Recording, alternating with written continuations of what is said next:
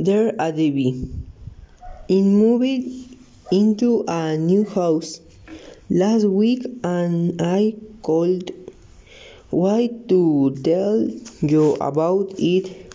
The house is and one of the most beautiful places you can imagine. My parents call it our light paradise. It's a single story house with a front and black yard. From the front we have a view of the sea and behind the house there is a forest.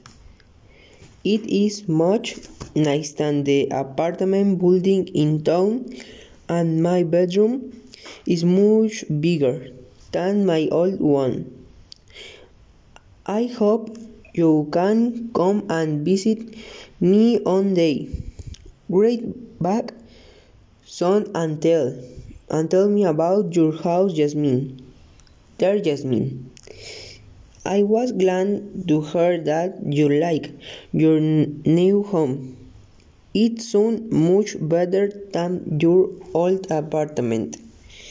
As for me, I live in townhouse downtown. Our house is larger than most townhouses.